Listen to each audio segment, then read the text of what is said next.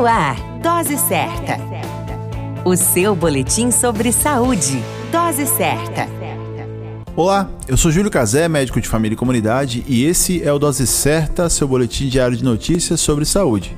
No dia 17 de maio é celebrado o Dia Mundial da Hipertensão Arterial, assunto que abordaremos hoje ao longo do nosso programa. A hipertensão arterial é popularmente conhecida como pressão alta, sendo uma doença que afeta os vasos sanguíneos, o coração, o cérebro e também os olhos. Um fato importante sobre a hipertensão arterial é que muitas pessoas desconhecem a doença, o que ela pode provocar inclusive paralisia dos rins. Dessa forma, os sintomas de hipertensão arterial comumente só aparecem quando a pressão arterial do indivíduo está muito alta.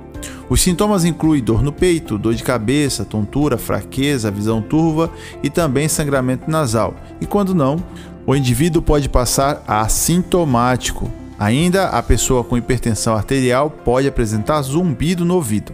Manter uma dieta saudável e equilibrada associada à prática de atividades físicas são algumas das principais medidas de prevenção à hipertensão arterial. A hipertensão arterial é uma doença crônica que pode ser tratada. Continue conosco e até o próximo boletim. Dose certa. O seu boletim sobre saúde. Dose certa.